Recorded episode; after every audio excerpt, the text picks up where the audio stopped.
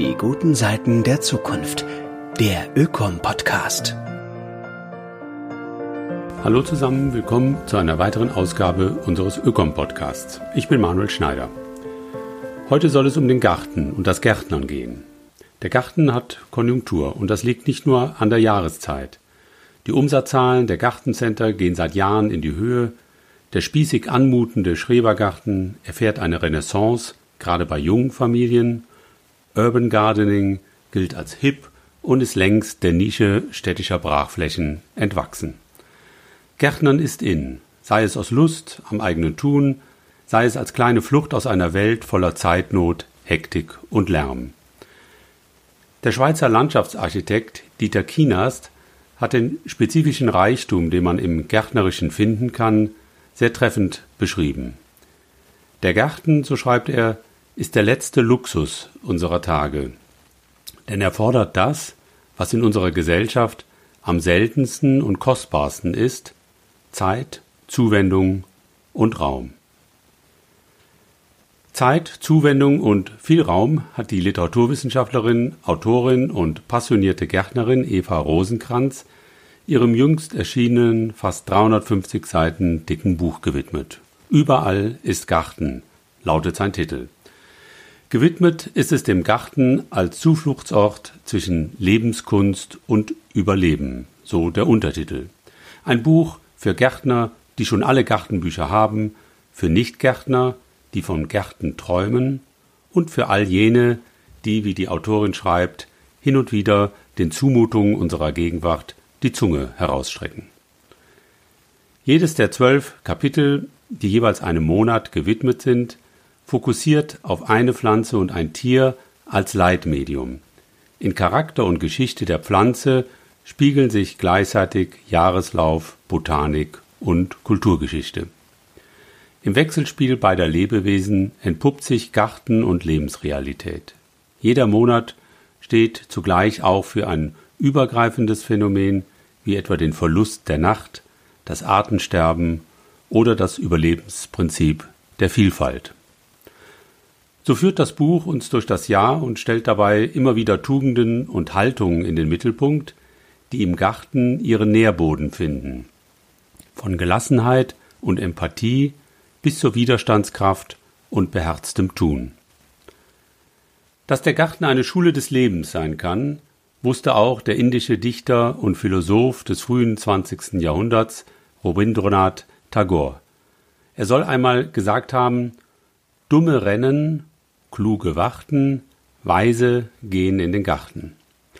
Vielleicht kann man diesen gedanklichen Dreischritt Tagors noch weiter zuspitzen und hoffnungsfroh behaupten, dass es nicht nur die Weisen sind, die es in den Garten zieht, sondern auch umgekehrt, das weise wird, wer in den Garten geht. Aber hören Sie selbst, was die Autorin Eva Rosenkranz einführend zu ihrem Buch Über alles Garten zu sagen hat zu den Beweggründen, es zu schreiben und hierfür viele Wochen statt im Garten am Schreibtisch zu verbringen. Der Garten meiner Kindheit war ein alter, etwas vernachlässigter Großstadtgarten hinter einem Mehrfamilienhaus mit alten Obstbäumen, die wir nur allzu gern gegen alle Verbote zum Klettern benutzten. Ein Garten mit schwer durchdringlichem Gebüsch, das uns vor den Blicken der Mütter schützte. Gleich angrenzend, lange Zeit ohne Zaun, lag ein verwahrlostes Grundstück, die Erwachsenen nannten es Trümmergrundstück, wo wir, sobald wir uns unbeobachtet fühlten, spielten und dort die eine oder andere Blessur davontrugen. Doch auch der eigentliche Garten beflügelte unsere Fantasie. Bis heute sehe ich uns in einem winzigen Sandkasten nach Grundwasser graben. Leider vergeblich. Mit lustvollem Gruseln identifizierten wir Beetumrandungen als Grabsteine. Auf der Rückseite, die wir in tagelanger Arbeit freilegten, standen tatsächlich Namen. Wie lange habe ich geglaubt, dass ein Toter in unserem Garten liegt? Als ich zwölf wurde, zogen wir ein anderes Haus mit Hof ohne Garten. Das Trümmergrundstück wurde zur ordentlichen Grünfläche mit Bänken, auf die sich nie jemand setzte.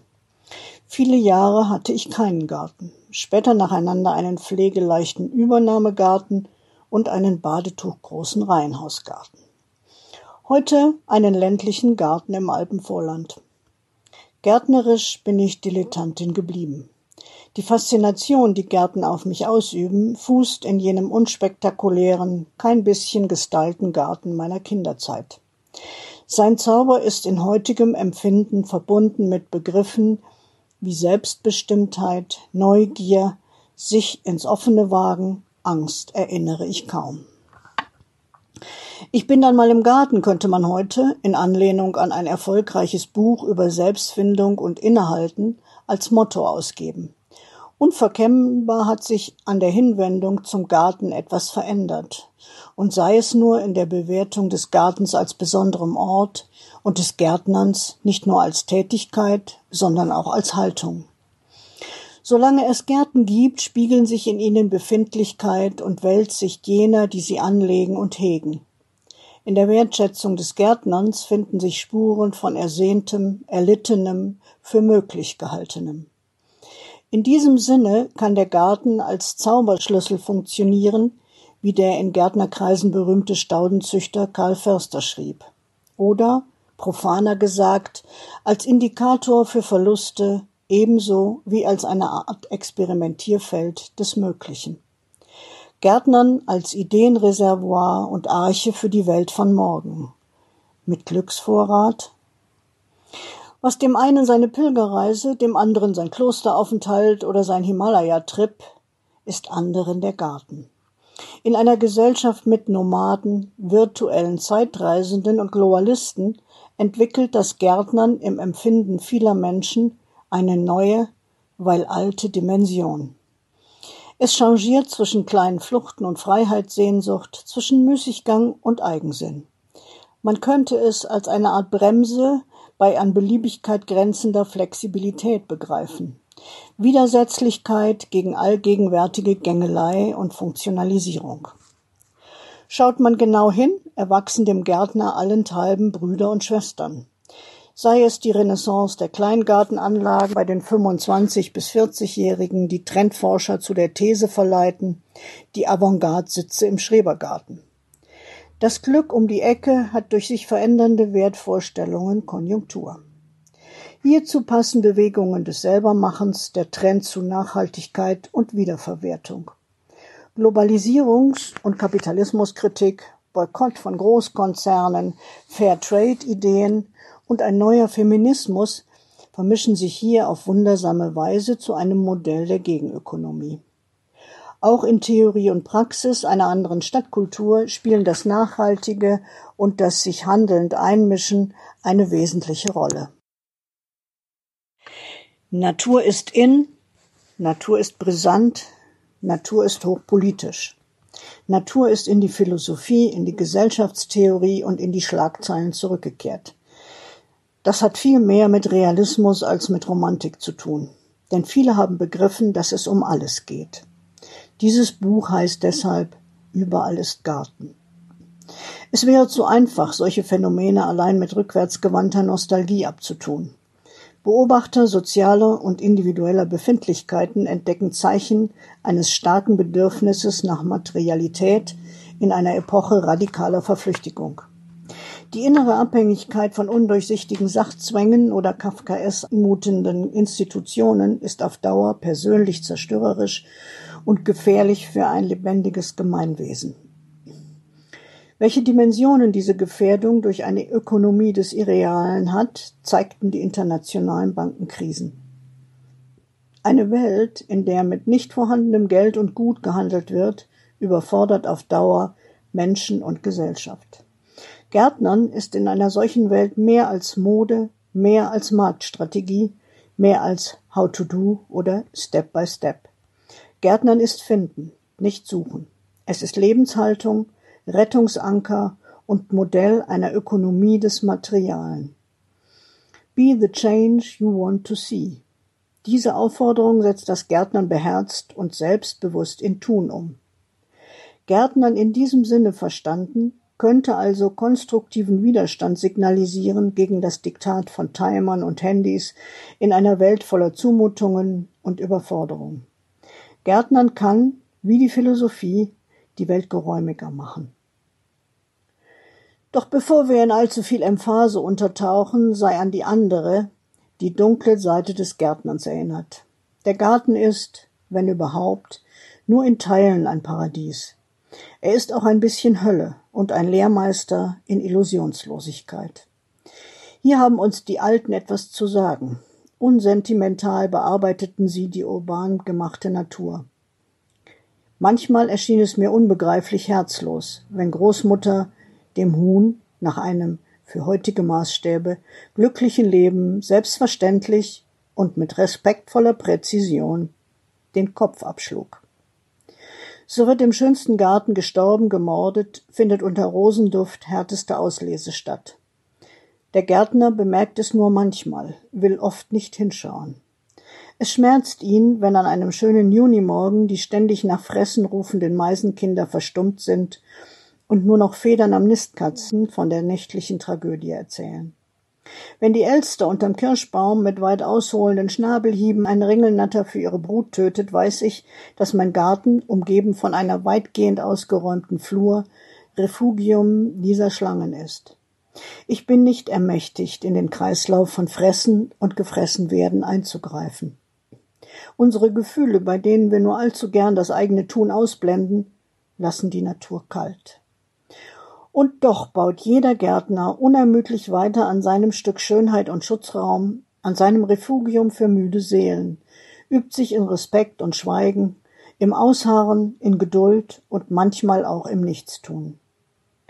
Gutes Gärtnern ist sperrig, folgt keinem Mainstream und bewährt sich als Widerlager der Gesellschaft. Im Garten lässt sich nichts erkaufen und nur scheinbar etwas beschleunigen. Je schneller wir etwas erzwingen wollen, desto eher welkt es dahin. Und umso langsamer nähern wir uns unserem Gartentraum. Virtuelle Welten haben keine Erde zu bieten, in der sich lustvoll wühlen lässt. Was High Potentials heute in teuren Workshops lernen wollen, ist dem Gärtner selbstverständlich. Ohne groß zu reden, entschleunigt er, ist kühn in seinen Entscheidungen, setzt Struktur gegen Kontrolle, ist eigensinnig, teamfähig und in aller Illusionslosigkeit immer wieder glücklich. So verbindet sich in der Realität des Gärtnerns Leidenschaft mit Demut, Stärke mit Schwäche und mit der ständigen Möglichkeit des Scheiterns. Hier kommt der Gärtner jenem Wesentlichen nahe, das seinem Tun zugrunde liegt. Gärtnern ist Widerspruch, Gegensatz und der permanente Versuch, Balance zu halten. Gärtnern changiert zwischen Nüchternheit, jenseits allen Wehklagens, und Vision, zwischen Vergänglichkeit und Hoffnung auf Wiederkehr, zwischen Unzähmbarkeit und Glück.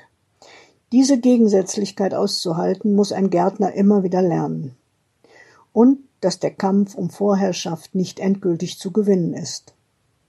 In der Schlacht gegen die Schnecken wird auch der Gärtner zum Opfer. Dies zu sehen bietet die Chance, gegen Absolutheitsansprüche immun zu werden, gegen jedwede Behauptung vom einzig Richtigen und Machbaren.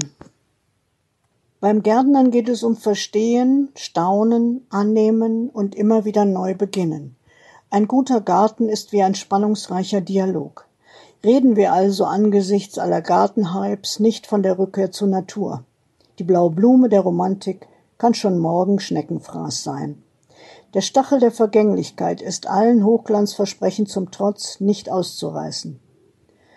Natur, wir sind von ihr umgeben und umschlungen, unvermögend aus ihr herauszutreten und unvermögend tiefer in sie hineinzukommen. Ungebeten und ungewarnt nimmt sie uns in den Kreislauf ihres Tanzes auf und treibt sich mit uns fort, bis wir ermüdet sind und ihren Armen entfallen.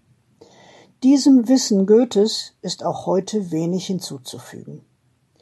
Bei aller illusionslosen Nüchternheit, die das Gärtnern lehrt, lebt jeder Gärtner auch im Bann des Versprechens von Zauber, Geheimnis und Schönheit, das in jedem Garten aufgehoben ist.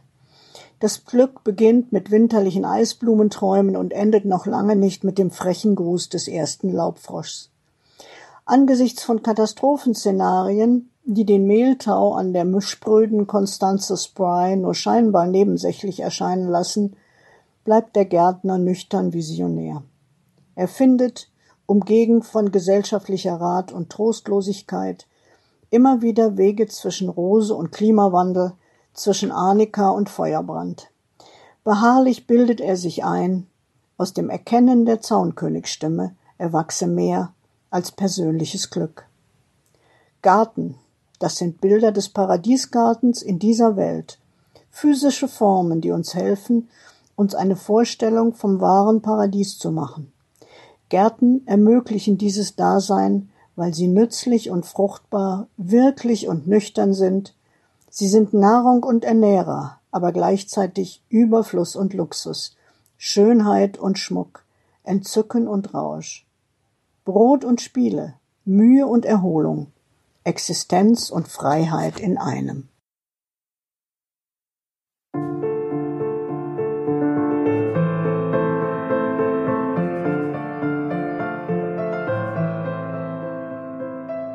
Das war der Ökom-Podcast. Sie hörten einen Essay von Eva Rosenkranz aus ihrem Buch Überall ist Garten. Schön, dass Sie dabei waren. Weitere Infos finden Sie unter www.ökom-verein.de.